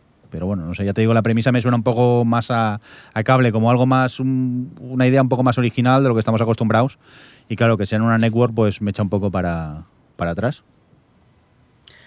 Bueno. Venga, va. Sigue. Que Eh. llevamos no sé cuántas horas con pilotos que no vamos a ver ni un 10% de ellos. Bueno, este le paso. Muy bien. Vamos a pasar a la cadena de Alex, ¡Ay, qué bien! que es la CW, la cadena de los adolescentes, Sí. Que bueno, pues ya, Posadolescentes. o pues adolescentes, ¿no? Ya claro, en tu caso, guapito, desde luego. Esto, si eso pasa lo rápido, que a mí y a Javi no nos interesa. Sí, Venga, sí. va, sigue. No, no, sí, sí, que está- estás, estás muy, muy, muy for the laughs, estás muy por las risas. Venga. Eh, bueno, básicamente eso, CW ha seguido su línea de chicos guapos que protagonizan series fantásticas. Porque eso es lo que ha funcionado. lo que está único. haciendo. Primero tenemos Blink, que bueno, este proyecto me llama la atención porque es un poco rollo pulseras rojas. Es eh, un padre de familia que tiene un accidente, acaba en coma, pero puede ver y oírlo todo y bueno, pues eh, tiene como una narración, va, la narración va un poco con el rollo fantástico, pero, mm, o sea, que como que vives a través de sus ojos la- el día a día de su familia y... mm, y esta es la, la creadora guionista de, de, de Awkward. Que bueno, lees la punto de partida y dices, vale, lees quién es. le- la referencia de Awkward es raro, es Awkward para este tipo de premisa. A mí Awkward me gusta. La primera Ya, temporada, sobre todo, gente. estuvo muy bien. La segunda, bueno, pero también se puede ver. No, pero no es muy ACW este No, no, planteamiento. por, ¿eh? por eso no es muy. Por eso. Bueno, es que, Family sí. es que os vais a sorprender con, con CW este año. Ya veréis cuando llegue a, a la María I de Escocia. Pero bueno, Venga, vamos, a vamos. pasar a Company Town, que es el proyecto marciano de CW. Porque, a ver, es una base naval y lo venden como un drama multigeneracional, multirracial y multiclase, con dos hermanas como el foco que de, de todo esto, que están cada una en un bando. En un bando de, de- de una base naval, que es un concepto que no entiendo. Y, y es la, la vamos, la showrunner es Sarah Gamble, que estuvo, ha estado al mando de algunas temporadas de Supernatural. Pero vamos, que es que es como. No, no veo para nada esto en CW. No, yo, esto me recuerda a ese proyecto que, que al final no salió adelante el año pasado, que era de dos hermanas enfrentadas en un apocalipsis zombie. Y CW no quiso apostar por ese piloto, qué pena. Oye, hay una de las protagonistas de Teen Wolf en este. Ya estaba viendo quién era porque no sabía quién era. Es que Alex, como es tan fan de Teen Wolf, que es lo único que lleva el día. Bueno, Venga, va, sigamos. Voy a pasar a, a de 100, bueno, de Sí. 100, De de 100. 100, De 100. Es Mirindo. De 100, de 100 desde ahora. 30 rock. 30 Eh, De 100, de a- 100. A ver, distopía. Hay una guerra nucle- nuclear que acabó con la Tierra y ahora mandan a, a 100 jóvenes delincuentes A practicar el fornicio. de, vu- de vuelta para allá a ver si se puede reconocer, eh, eh, recolonizar. rec- joder, Creo que- recolonizar. Yo creo que lo has leído mal, ¿eh? Adri, esto es... eh, y mandan ahora a 100 jóvenes tío buenos delincuentes de es que lo que iba a decir, vamos a ver, primero, bueno, esto también está basado en un futuro libro. Este, es- este, este, este sin blog ni nada, ¿eh? Esto es una saga que van a, que van a publicar en breve. Y eh, me hace mucha gracia porque, vamos a ver, es el- se supone que la Tierra no es habitable y mandan a 100 jóvenes delincuentes para, o sea, que son científicos, van a ser súper guapos, súper inteligentes y súper delincuentes. Pero este W. Bueno, uno de los protagonistas es, Hen- es Henry Jan Cusick, que es el que hacía de... mm, Desmond. en Desmond en Lost, sí. Mm. Y, y está Isaiah joven, ¿no Washington, ¿eh? Pues muy joven, ese tampoco. a ver, es. yo creo que será de los que, o sea, supongo que, a ver, quiero creer que no van a enviar solo a los 100 jóvenes, porque entonces vaya Joder, proyecto de, de colonización. Imagínate, 100 jóvenes TW dando vuelta por el planeta. Uy. Eso sí que es repoblar la Tierra. Quiero, quiero verla, quiero verla. Esta. Recuerda audiencia. Recuerda audiencia. De 100. Sí. Recordarle, amigos. De 100. Se va a quedar así para siempre, ¿no? Ya lo sabemos. Venga, va, que se nos va la pelota. Sigamos. Luego está Oxygen, que Hmm. es Oxígeno, la, la serie que nunca se estrenó en España, que es, de hecho se lo- han comprado los derechos, eh, o sea, es una serie que, llega de España a Estados Unidos y que, bueno, va de un romance entre una chica humana, que va a ser Amy T. Garden, que es la, la, de, la hija de los Taylor en Friday Night Lights, Sí. y un alien que, bueno, se supone que llegaron los aliens y les tienen a todos encerrados y deciden meter a nueve en un instituto para comprobar cómo van las cosas. En un ¿Cómo, instituto? A nueve aliens. a nueve aliens en un instituto lo como que les, les meten eh, le- de camuflaje, o sea, no camuflaje, mm, de, Sí, los meten de incógnito. de incógnito, gracias. Y, y la chica está enamorada de uno de ellos. Un poco Roswell, ¿no? Sí, es lo que estaba pensando Sí. yo ahora mismo. Es verdad. Y luego está, me encanta, me encanta el nuevo proyecto que se llama Rein, Re- Reino o Reinar, eh, que es la historia nunca contada, yo os tradujo literalmente, ¿eh? La historia nunca contada de María I de Escocia en CW, que cuando tiene 15 años, que esto no es cierto, eh, llega a Francia con sus 15, o sea, ya sí, con sus 15 años, con sus mejores amigas del mundo, las BFFs, y bueno, es un poco como sobrevivir a la corte francesa, con sus intrigas y sus cosas, y es súper CW esto. Por favor, que salga. Es- yo me imagino una especie así como de Juego de Tronos con cuatro duros de presupuesto y con las intrigas de eso. de Y, y con música pop de esta súper moderna. Claro, a lo María Antonieta. Dios. Está Javi como de que... estas cosas que quieres que No, salgan solo por ver. Yo- Vuelve yo a la vida, Javi, que te has quedado Pues pálido. logo- Sí, me, me he quedado patidifuso. Yo es que la, la rollo así de este de, de historia me molan, pero es que esto no sé cómo va a ser. Esto puede ser un, una mamarrachada, como dice Adri, impresionante. Bueno, habrá que ver. Venga, va, acabemos con la última de CW, por favor, que me está entrando urticaria. Sí, tenemos The Selection, que es una especie de eh, los Juegos del Hambre meets hombres, mujeres y viceversa. Porque tenemos eh, es- es 30 años en el futuro, ¿30 o Una jo- 300? 300, perdón, Vale. 300 años en el futuro, Mm. una joven es elegida por sorteo para competir con otras 25 por la mano del príncipe. Claro, la protagonista tiene que ser de estas que rechazan todas estas cosas, que no quiere enamorarse, tal y cual. Entonces tiene que permanecer fiel a sí misma a la vez que tiene que sobrevivir en tanta bitch. Entonces, pues bueno, pues es los creadores y tal de gente de, de Vampire Diaries. Alejandro. Ah, eso es bueno, eso es bueno. Ya, estaba poniendo cara como de. Así que no sabía muy bien qué pensar, pero ya le he convencido. Bueno, pero está claro, está claro que el príncipe se enamorará de ella y eso que ella no quiere, claro. Claro, porque el príncipe las tiene a todas comiendo de la mano y está la ayuda que pasa de él. A ver, está, está todo, está todo escrito, esto ya. esto no es nuevo. Bueno, yo lo único Pero que puedo decir es pasemos a la Fox ya, por favor. Sí, vamos a pasar a la Sí, Fox, que ya nos quedan Es que solo tenía un poco de, pilotos. de- de empacho de CW ya. Cinco pilotos. Bueno, Bob Fox está que necesita sobre todo dramas, Sí. porque este año le han ido bastante mal. Bueno, se ha despedido Fringe, Touch va fatal, en fin. Y, y, aunque bueno, recordar que Fox, por cierto, tiene cinco horas menos a la semana para emitir series, porque es la única que que una de los horarios, o sea, una de las horas de prime time la, la- la deja para mm, eh, programación local. Entonces eso tiene menos hueco, así que se nota también en su número de pilotos. Y bueno, tenemos primero Boomerang, que es un va- los protagonistas son sicarios que trabajan para el gobierno de los Estados Unidos y un poco así por leyendo la descripción la verdad es que recordaba un poco al rollo Alias porque también tiene ahí rollitos familiares con esta mini agencia de sicarios y la protagonista es Felicity Huffman que es una de las desesperadas Sí. y, y el, el productor ejecutivo, guionista y tal es David Holmes, que ha estado en Shameless y en Awake. Y bueno, no sé, está, es, a mí Fox normalmente me suele gustar la- los dramas que, que plantea generalmente. Yo creo que soy la única que sigo viendo Touch. Pero eh, yo creo que si es un poco rollo alias y con que Felicity, Felicity Huffman y tal, puede estar bien. No sé qué os parece. Mm, a mí es que lo de sicarios de gobierno de los USA, esa premisa me echa un poco para atrás. Lo que pasa es lo que dices tú, también el, cast que tiene pues pica la, la curiosidad. No sé. Luego tenemos Delirium, que está. A ver, esto es una distopía en el que el amor es ilegal. Y es, puede ser erradicado, o sea, está siendo erradicado por una inyección.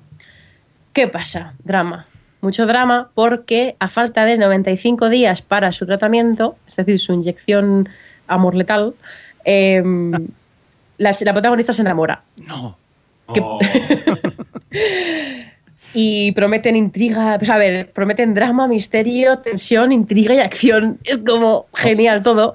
Hombre, ¿qué, qué van a decir los que venden la serie? No, será un rollaco que no va a ver nadie. Pues claro que te van a prometer de todo eso, por favor. A mí esas cosas me encantan. Luego, el- la última de la que voy a hablar es una de esas eh, mezclas también que yo no haría si fuese un productor, pero bueno. Aquí en Delirium tenemos a gente de Prison Break y Bones y está dirigiendo Rodrigo García, pero bueno. mm, en fin, es una, es una premisa que me parece un poco ridí, sinceramente, pero bueno. Venga. Pasemos a Human. Sí. Ahora vienen los dos proyectos de la gente de. mm, No, de- bueno, sí, de Fringe y tal. Sí. Em, pr- primero tenemos Human, esto que es, un, es una serie de policías, una body cop de estas, que los dos protagonistas son un humano y un robot. Y el, eh, son Carl, Carl Urban, que es el que hacía de Homer en El Señor de los Anillos, y otro que no sé quién. ¿Eh? Y en Dredd. Y en Dredd, es el Dredd. Bueno, es la boca de Dredd, porque tampoco se le ve más. Oye, pero para ser una boca tenía presencia. Sí, sí, es una boca expresiva. Y eso, el, el showrunner es, es Wyman, que es el de Fringe. Y el resto de los de Fringe están trabajando, por cierto, Kurzman y Orci, están en la adaptación de Sleepy Hollow, que también va a hacer Fox. Y bueno, pues supongo que de esta solo saldrá una, porque Bad Robot tampoco puede estar haciendo 500 series, supongo. Venga. Pero eso. Y luego está Rake, Sí. que es eh, la típica mm, serie de rollo de abogado atormentado que bebe mucho, pero llama la atención por su casting, porque sus dos, sus dos protagonistas son Greg Kinear y Miranda Otto, era también, también José los Anillos, están aquí a tope. Y, y el, uno de los eh, eh, el productor ejecutivo es el de la versión australiana, que es, esto es una adaptación, pero también está el de, el de Rescue Me, y bueno, veremos. Y por último, Sí. esta estaba deseando, porque es The Wild Blue, que está, os lo juro, descrita literalmente como urgencias más el ala oeste de la Casa Blanca más Top Gun. Ea. Ea. Ea. ¿En qué cabeza cabe? tan a gusto. yo- a ver, ¿sabéis, sabéis de lo que trabajo y me llegan muchos proyectos y eso es que lo hacen muchísimo las productoras. Es decir, nos hemos inspirado en Los Soprano, en Kyle XY y, eh, y en Familia. Y dice, pero ¿cómo me puedes decir eso? Es que no lo entiendo. Este tipo de cosas que hacen los productores, eso está bien cuando intentas describir la serie a alguien, tal, pero no como algo oficial. Vender algo como urgencias más el ala oeste más, más Top Gun y encima decir en la sinopsis que es una especie de arriba y abajo en un portaaviones. ¿Cómo se hace una arriba y una arriba y abajo en un portaaviones? En plan Downton Abbey. Pues, En fin, bueno, lo- grandeza. los coroneles y los soldados rasos, yo qué sé, pero. Sí, sí, hombre, supongo que será rollo de Vaya- rangos y gente que cocina y gente que manda, pero es que, es que no entiendo. A mí me recuerda a vacaciones en el mar, pero a lo bestia, con portaaviones y pegándose ahí. No, tú, y no sé, sí.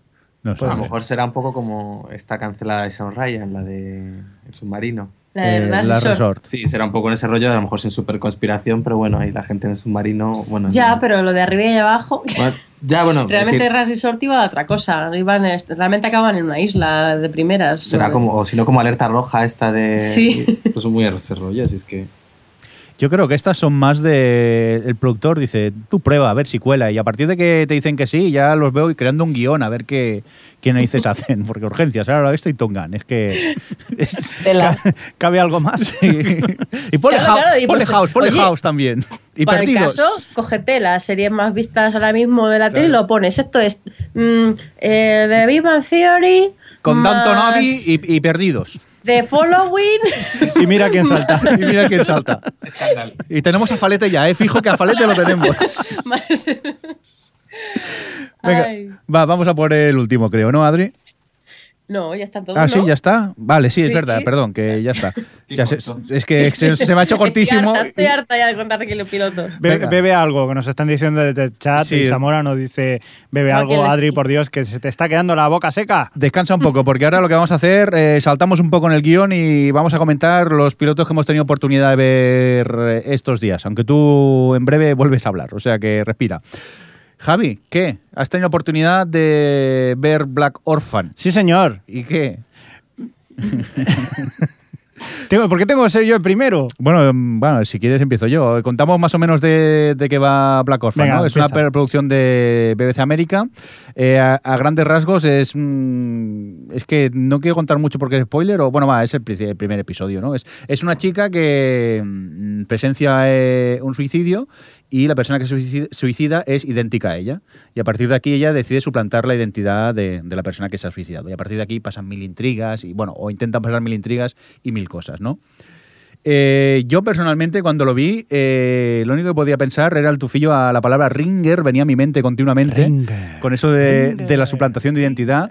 Eh, poco tiene que ver con Ringer, ¿eh? E incluso la serie en producción está mucho mejor, está muy bien producida, la serie está bien hecha, Es de lo que cabe. BBC América. Es BBC América, encima se ve un culo, o sea que también... No, eso- se ven varios culos. Bueno, varios, sí. obsesión por los culos. En esta Qué serie. viejo chocho soy. Pero es- es- eso, a nosotros, a Javi y a mí, no- nos ayuda a vender una serie, ¿no? Sí, Nos la verdad que sí. Lo que pasa que personalmente luego eh, el lo que pasa en la estación me sorprende, sin contar mucho más, pero luego a partir de aquí, cada vez que, que va viendo un pequeño twist y se va complicando la trama, cada vez me va interesando menos. Sí, Y el final, ese supuesto cliffhanger, mm, dije, son confusiones ¿Ya? de... Sí. no sé, yo creo que si no sé, hubieran puesto más carne al asador o nos hubieran hecho picar un poco más el gusanillo y nos dieran... Es que no te quedas con ganas de ver el segundo episodio, o tú sí. Eh, no, no. O sea, me, importa, es que más o menos ya sabes por dónde va a ir. Ayer me reía mucho con Ramón Rey, que lo estaba comentando también. Sí. que, que, claro, una, bueno, es que no, no se puede decir, pero al final aparece pues un personaje que ya te ríes un montón. El Zapataki. El Zapataki. Vale, lo- Dejémoslo lo así. dejamos aquí. Lo dejamos en el Zapataki porque ella un poco ridiculillo. Vale, Culillo, culillo. jaja. Pero sí, a mí me ha, me ha recordado mucho, sobre todo a lo que me pasa a mí bastantes veces, que Sí. la gente te confunde por ser calvo. Sí, Y sí, o sea, llegas y te metes en problemas. en eso te doy la razón. Es verdad, o sea, dicen la gente, no, es que eres calvo. los calvos se parecen. Se parecen. Sí, sí. Pues Es verdad, veo no. a y a Crespo y no sé con cuál estoy ¿Ves? hablando. ¿Ves? Yo porque llevo las gafas, si no te cuesta. Yo, queridos amigos de Black Orphan, podríais haber puesto Black Calvo o algo así, porque nos pasa a nosotros a menudo, no sé, o sea, Mm. Pero no enseñamos tanto. el, culo como ellos. No. No, eso de momento no. Venga, y vamos a por otro estreno que Adri ha tenido la oportunidad de ver, eh, creo que hace un par de días, ¿puede ser, Adri? ¿O fue ayer? Sí. Sí. Hace un par de días es que estábamos mirando justo las audiencias de lo que vamos a hablar ahora mismo. Muy bien. Eh, Estamos hablando de... Aníbal. ¿Y qué tal? Aníbal. Pues nada, primero de eso, dar las gracias a XN porque nos ha dado la oportunidad de ver dos, dos episodios de la serie con mucha con bastante antelación, sobre todo eso, teniendo en cuenta que la serie se estrenaba anoche, el jueves, y se ha estrenado un capítulo, que yo sepa. Bueno, em, bueno, básicamente esto, Aníbal es una serie que está como basada en la primera novela de, del, del personaje de... em, El silencio de los corderos. Ahí Sí, estaba, estaba intentando acordarme del autor, pero bueno, da igual. Ah, vale. Em, que es la del Dragón Rojo, que es un, un poco rollo precuela de Silencio de los Corderos, en la que se habla un poco del, del origen del, del, del Thomas protagonista, del personaje. Sí. ¿Qué?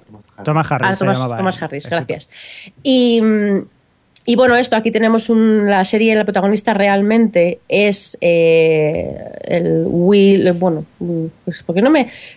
¿Qué mierda de ese nombre si no has puesto aquí? bueno, da igual, sí, sí, el protagonista es un, un hombre, un chaval que es un es psicólogo y tiene una especie de habilidad especial, empatía especial para descifrar em, escenas del crimen. Eh, lo interpreta Hugh Dancy, que le hace bastante bien. Es un poco medio, medio rollo no autista, o sea, con medio rollo Asperger, pero no lo llega a ser. O sea, realmente está muy afectado por su habilidad. Y luego hasta Aníbal, que es, vamos, el doctor Aníbal Lecter, que se hace de, de psiquiatra, que es el que trata un poco a, a este chico, el protagonista, y les ayuda en algunos casos. Y bueno, pues como se trabaja para la policía, pues lo típico, está el jefe de la policía, la compañera, los- todos los policías que te dan un poco igual generalmente. Eh, la, la serie es un poco, me, a ver, me, me gustó bastante, ¿eh? el segundo capítulo me va más que el primero, pero sobre todo me sorprendió porque es una serie que mm, es procedimental, pero eh, ve el procedimental desde su propio punto de vista. Y es que el protagonista absoluto es Hugh Dancy, que entonces tú ves toda la, investigación desde su punto de vista, lo que quiere decir que no, es, no andas con rollos de cógeme aquí pruebas, hazme, mira, vamos a ver el, el, el ADN, vamos, o sea, no es tan procedimental de que ves todos los procesos, sino que en cada episodio hay un caso pero todo está visto desde el punto de vista psicológico del personaje y cómo lo lleva con Lecter y cómo, lo, cómo administra sus emociones y todo esto. Y yo creo que en ese sentido está muy guay. Lo que pasa es que, claro, que hay algunos avances de, de los casos y que están un poco cogidos por pinzas, pero lo perdonas porque realmente el tono está muy bien conseguido, porque da bastante mal rollito. Es bastante gore, pero sin ser desagradable. Y, o sea, que no sé, no, vais a ver sangre toda la que queráis, o sea, que no se cortan un pelo en, en ese tema, no, no están en modo, en modo modosito. Y, mm, y luego que eso es muy visual, a mí me gusta es Brian Fuller, que es el de, mm, el de Pushing Daisies y, y, y, mm, lo diré, eh, tan votos como yo.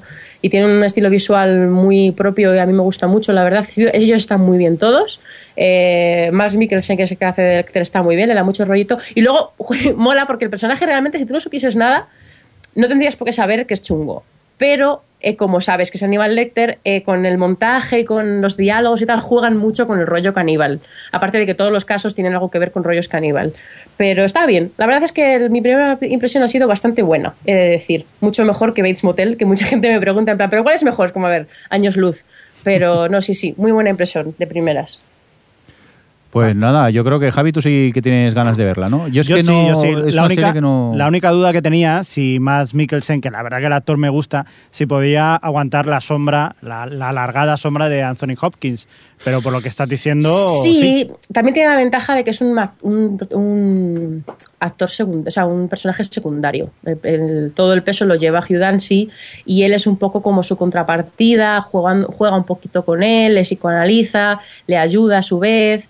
Es, pero es como muy. Es un personaje muy psicológico y él, como tiene esa cara, tampoco que sea muy expresivo, pero como tiene esa cara tan peculiar, ya solo con eso tiene la mitad del trabajo hecho. pero no, está muy bien, está muy bien. Eh, yo recomiendo que os asuméis por lo menos a los dos primeros episodios porque yo creo que es interesante. Pues y nada. luego eso comentar. Sí. eh, sí, sí, di Alex. Eh, No, era, eh, di, Alex. tú, sí, sí, Ah. mejor. No, comentar las audiencias que hemos visto que, bueno, se ha hecho 4 millones y, bueno, y 1,6 en demos. eh, pero, bueno, también hay que tener en cuenta que se está a las 10 de la noche, que ya es el horario tardío allí en Estados Y Unidos. menos mal, porque Claro, por es un toda la violencia un que poco tiene. así, así. Y bueno, es un estreno que tampoco ha sido súper éxito, pero a, a ver qué tal va evolucionando en las siguientes semanas. También es NBC, que no suele exigir mucho, y yo creo que a menos que sea un desastre, seguirán con ella. Bueno, pues. Yo creo que ahora ha apostado y yo creo que es un es una- ese tipo de títulos que marca un poco imagen de cadena y si gusta, sobre todo si tiene, yo espero, ha tenido buena recepción de primeras. Yo, si mantienen buenas críticas, yo creo que ahí está su baza, que mantenga, se mantenga por el lado más de prestigio o de imagen que de, de 4 millones que son un poco caquita. Vamos, de, las demos esas que no... Bueno, Javi, pues ya tienes trabajo para Facebook y pregunta a la audiencia que la. Porque creo que se estrenaba ayer en Estados Unidos, o sea que ya se puede conseguir. ¿Qué te les ha parecido la, la serie Aníbal? Y lo comentamos en el próximo podcast. Una cosa, Jordi, Sí, que comenta aquí David en, Sí. el, en el chat que le ha sorprendido mi expresión de años luz de Base Motel. Y quería comentar porque he visto, he seguido viendo, no sé si vosotros habéis seguido viendo Base Motel. No. Que la- Pues tengo que decir que a mí me ha decepcionado mucho. Porque creo que es una serie, no digo que esté mal, aunque tiene cosas que me parece que no, no administra bien. es una serie distinta a la que yo creo que deberían haber hecho o, estaban vendiendo. Y es que, joder, o sea, el primer episodio hablábamos mucho de ese rollo raro que tenían las épocas, que no nos acababan de entrar, tal. Pero es que en el segundo tiran por un rollo de pueblo chungo, en plan Twin Peaks, en plan todo el mundo tiene un secreto, aquí hay algo, de- el pueblo esconde secretos, todo el mundo tal, estiran por, unas, por unos derroteros con, con Norman que no te interesan mucho y en cambio la relación madre-hijo no la explotan demasiado, aunque tiene secuencias, las secuencias que tiene son muy buenas, pero luego todo lo demás como que me da un poco igual, la verdad es que me ha decepcionado bastante y luego eso que tiene tiene es un poco ridiculilla a veces en, en cómo se comportan sus personajes porque no tiene mucho sentido aparte de que de que hay cosas que ya están vistas lo típico la vuelta del hermano y qué mala madre eres eso todo el tema del pueblo todo el mundo es chungo es como me suena todo tan visto que me da mucha pereza y me ha decepcionado un montón Bates Motel la verdad Bueno, pues eh, creo que aquí no lo hemos seguido viendo. De no, yo, momento. yo lo veré para, para ¿Sí? ver qué tal. Sí, Muy bien. a mí me ha picado la curiosidad. Oye, que vamos fatal de tiempo. Vámonos a por las formas de contacto. no